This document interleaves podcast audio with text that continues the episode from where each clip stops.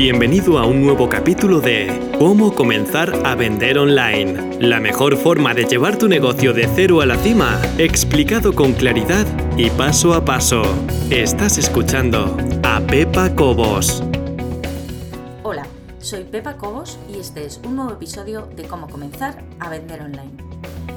Hoy, una vez que hemos terminado de hablar sobre opt-in, sobre qué es un lead, sobre la importancia que tiene intentar que toda la gente que visita tu web acabe formando parte de tu lista de correo. Bueno, en realidad no toda la gente que visita tu web, aquellos que realmente están interesados o potencialmente estarían interesados en tu producto o servicio.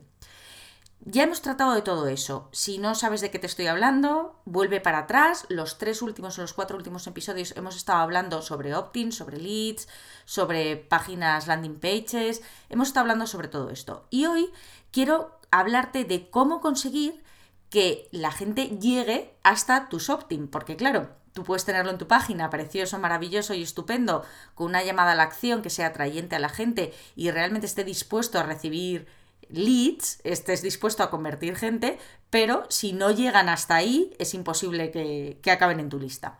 Entonces vamos a ver algunas técnicas que, como siempre, hablo desde la propia experiencia, con lo cual podréis estar de acuerdo o no, pero yo te hablo de lo que me ha funcionado y cómo lo he hecho.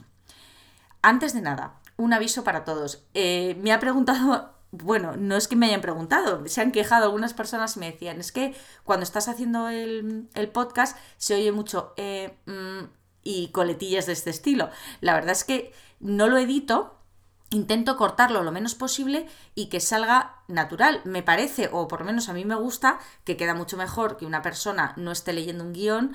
Eh, por supuesto, tengo más o menos los puntos que quiero tratar, pero no tengo un guion escrito, no, no lo estoy leyendo, estoy hablando según se me va ocurriendo, con lo cual, obviamente, utilizo las muletillas que cualquier no sé si cualquier persona, pero normalmente se usan al hablar. Entonces lo siento muchísimo, pero creo que voy a seguir así. A mí me gusta como está. Si obviamente en masa me decís que los edite y que quite todas las cosas que salen un poquito raras, bueno, pues lo intentaré. Pero creo que de esta forma queda mucho más espontáneo, natural y tal y como soy, realmente como soy yo. Volvemos al tema de hoy. Eh, ¿Cómo llega la gente hasta los opt-in de tu página? Obviamente estamos hablando de tráfico, generar tráfico hacia tu web.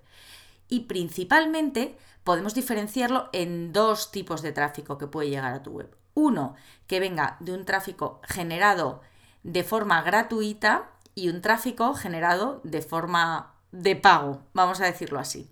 Ya te puedes imaginar por dónde van los tiros. El primero, la forma gratuita, es la ideal, la que a todos nos gustaría, que la gente llegase en masa a nuestra página web y sin tener nosotros prácticamente que hacer ningún esfuerzo. Bien, eh, obviamente no existe, la magia no existe, te tienes que dar a conocer y una de las formas de darte a conocer de forma orgánica, es decir, hacer crecer tu tráfico de forma orgánica sin invertir dinero en ello, es tener un buen SEO en la web. Ya hemos hablado del tema SEO, eh, he hablado un poco de mis reticencias a la hora de creerme, voy a poner creerme entre comillas, pero vamos, de creerme todo lo que cuentan acerca del SEO, de mm, que te tienes que ajustar a la norma, que Google... Yo al final, hace tiempo que tomé la decisión de aplicar mi sentido común, hablo de lo que quiero, escribo de lo que quiero en la página web. Obviamente intento mantener una coherencia en mis contenidos, intento que, obviamente si pongo un título de SEO para principiantes, el contenido de ese post se adecue a lo que dice el título, es decir, si pongo SEO para principiantes, el texto que está debajo hablará sobre SEO y no sobre una receta de cocina de lasaña, por ejemplo. Eso es lo básico. Pero después de eso, siempre pienso en Google como si fuera una persona. Y esto lo digo por, ya sé que no ve las fotos, ya sé que tengo que utilizar palabras clave, ya sé que, pero no quiero escribir como si yo fuera una máquina, no quiero ajustarme exactamente a esas directrices. Entonces, recomendación, si utilizas WordPress, instala un buen plugin para SEO. Yo utilizo Yoast, que es el más conocido, que se escribe Y-O-A-S-T, Yoast. Bueno, pues eh, yo utilizo Yoast, es gratuito, es un plugin gratuito y más o menos te indica si vas por bien, o sea, si vas bien o si tienes que mejorar el SEO de cada página. Esto es importante decir, que mucha gente se cree que el SEO de una página web es poner una palabra clave. Es decir, si tú vendes colchones, por ejemplo, tu palabra clave sería, eh, no sé, consigue un buen descanso, eh, colchones cómodos, dormir bien, no lo sé, si me ocurren varias palabras clave. Ojo, cuando digo palabra clave, que yo al principio también me extrañaba con esto, no tiene por qué ser solo una palabra, puede ser una frase. Eh, descansa bien en nuestros colchones podría ser una palabra clave.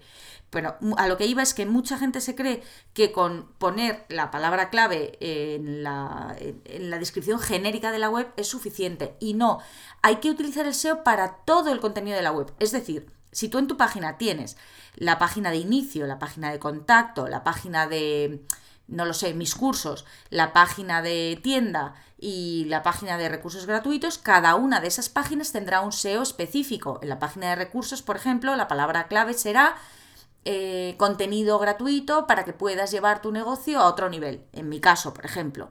Bueno, lo de llevar tu negocio a otro nivel suena un poco raro, pero ¿me entiendes? Tendría que adecuar la palabra clave a esa página. En la página de contacto, la palabra clave, obviamente, sería puedes contactar con Pepa Cobos a través de esta página. Imagínate, algo así. Lo que quiero decir es que tienes que prestar atención a todo el contenido de la página, no solamente a la página principal. Y luego por supuesto, no solamente a las páginas, sino también a los posts. Esto es, se aplica solamente si tienes un blog. Si escribes normalmente, en cada post que escribas, tienes que verificar también que el SEO esté correcto. En el caso de este plugin que te hablo, de Yoast, tiene un semáforo, es decir, una lucecita roja, una amarilla y una verde. Si está en rojo es que tienes mucho que mejorar, si está en ámbar, en naranja, es que no va mal la cosa. Y si está en verde es que lo llevas bien. Pero es una mera indicación, no hay que obsesionarse con eso, hay que ser constante, hay que, mm, lo que te digo, verificar que estás utilizando palabras correctas, que tienes buen contenido en todas las páginas de la web y en todos los posts, pero más allá de eso, mm, cero obsesiones. ¿Para qué nos sirve un buen SEO en la página? Nos sirve para que cuando alguien busca en Google algo relacionado con nuestro negocio, aparezcamos nosotros. Eh, obviamente hay un chiste, ya lo habréis oído muchísimas veces, que hace la gente muy friki tipo yo, vamos, eh, sobre Google, que dicen que cuál es el mejor sitio del mundo para esconder un cadáver.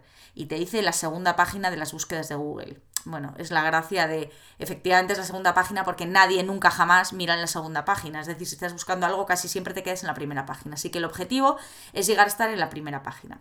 Estamos hablando siempre de algo gratuito, conseguir tráfico de manera gratuita. ¿Qué manera mejor de conseguir tráfico que a través de Google, que es el generador número uno de tráfico? Segunda opción para conseguir tráfico de forma gratuita, a través de redes sociales.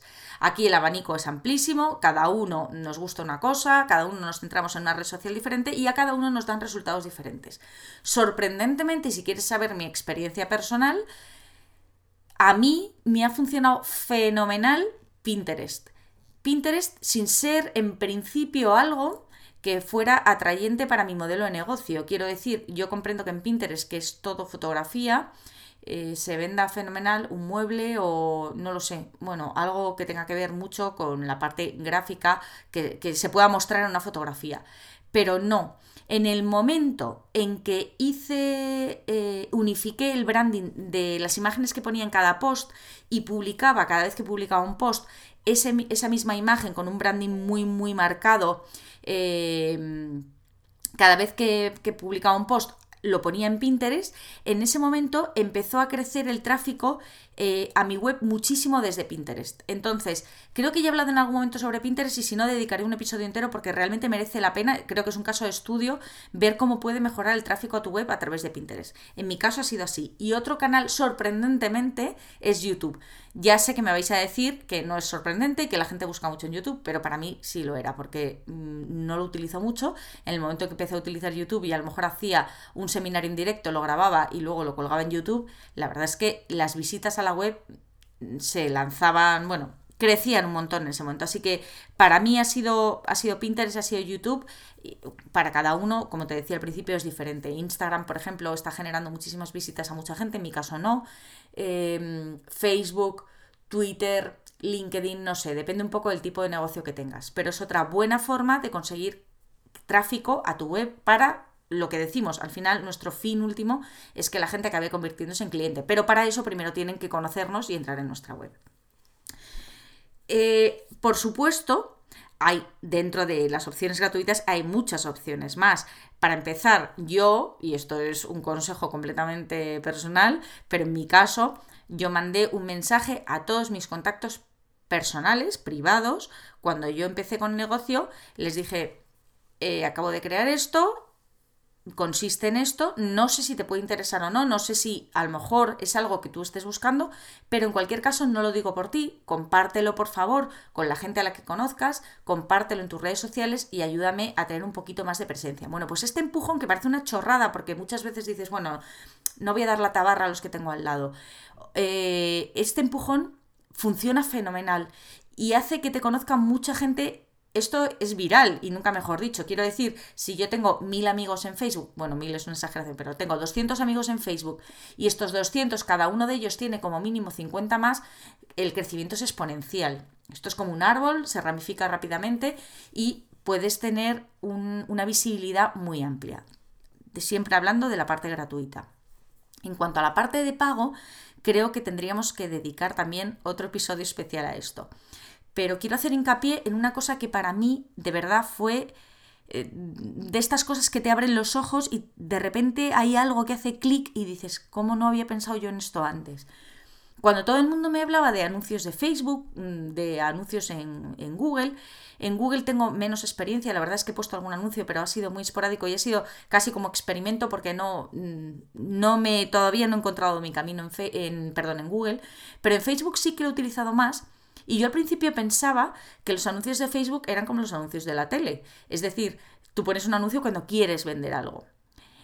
Y realmente, eh, cuando hablaba de una experiencia que me abrió los ojos, fue el momento en el que me di cuenta que los anuncios había que ponerlos en Facebook para generar tráfico, no para vender. La gente en general no compra a través de un anuncio.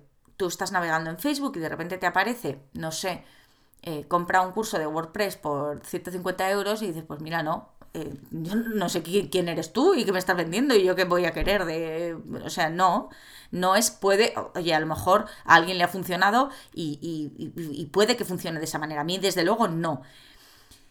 Lo que, lo que intento conseguir con los anuncios es leads, es decir, pongo un anuncio, lo que quiero es que tú llegues a mi web y a través de ese anuncio acabes en un opt-in, en uno de mis cajetines, y accedas a un contenido gratuito mío. Es decir, no, no estoy cobrando nada, lo único que quiero es que entres a formar parte de la gente de mi lista de correo, de manera que a partir de ese momento pueda entablar una relación contigo que acabe probablemente en una venta, pero que acabe probablemente en una venta no ahora, no en este momento, acabe probablemente en una venta a lo mejor dentro de un mes o dentro de un año, pero quiero que empieces a conocerme.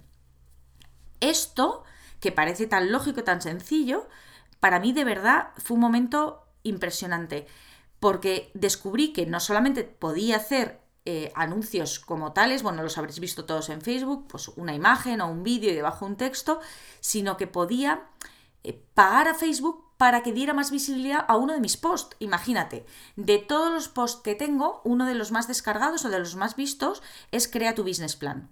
Bueno, pues este de Crea tu Business Plan, que incluía una plantilla para crear un plan de negocio, yo me di cuenta, eh, buscando en las analíticas de Google, que tenía, tenía mucho eco. En Pinterest la gente lo repineaba muchas veces, se movía, se estaba moviendo, llegaba mucha gente a la web y llegaban justo a ese post. Y entonces pensé, bueno, pues qué tontería.